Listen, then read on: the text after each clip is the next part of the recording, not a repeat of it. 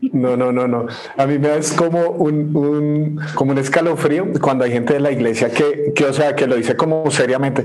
No, pastor, yo he estudiado mucho, mucho, mucho. Yo he visto muchos videos del, del doctor Alducin y yo, uy, no. Muy buena fuente. No, yo con, gente, gente muy seria, el doctor Alducin y yo, uy, pase. No, paila. No, no, no.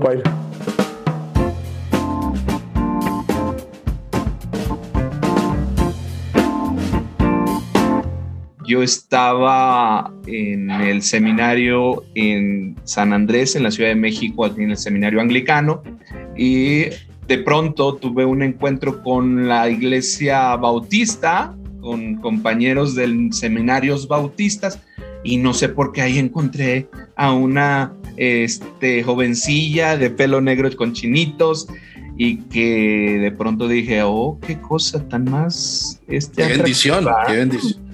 Entonces. esta tierra prometida que ven mis ojos. sí, claro. Y entonces.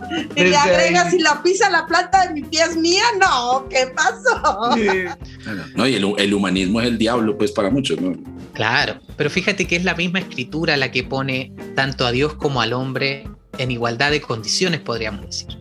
Ya desde la encarnación ahí tenemos una clara señal de la relevancia que tiene la humanidad para Dios mismo. La humanidad es tan importante para Dios que Él se quiso hacer hombre y se hizo hombre.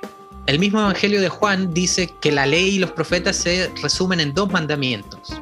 Y nosotros tendemos a jerarquizarlos, porque claro, nos gustan el orden, las estructuras, las fórmulas, las jerarquías. ¿Y qué hacemos? Que hay un primer mandamiento que como es primero, es el más importante, que es amar a Dios. Y el segundo ya es como de menor categoría, que es amar al prójimo. Pero fíjate que en el texto la palabra griega para decir que el segundo es como el primero es homolos y significa que son lo mismo. Homolos, de ahí viene la palabra homologar, que es hacer dos cosas una.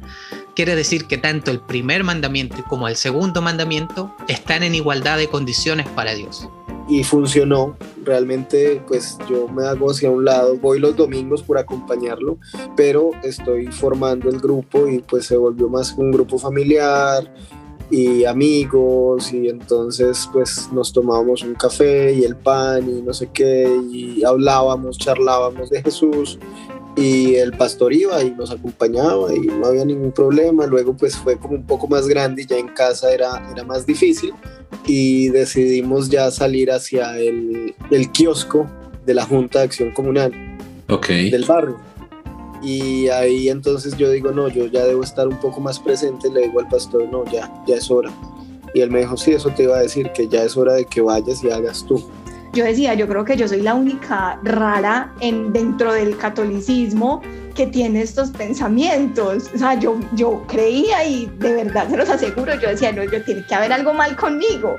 Y, y no, no es que haya algo mal conmigo, es que hay algo mal con el sistema.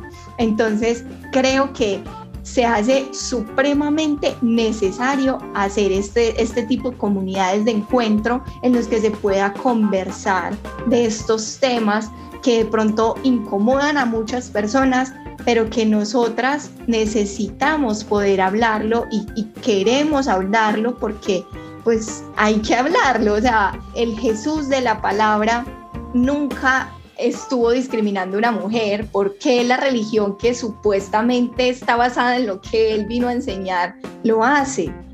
Cantamos la gran tribulación, por favor. La gran tribulación. Uy, la gran tribulación. Uy, Estanislao Marino, qué calidad, qué hitazo. ¿ah?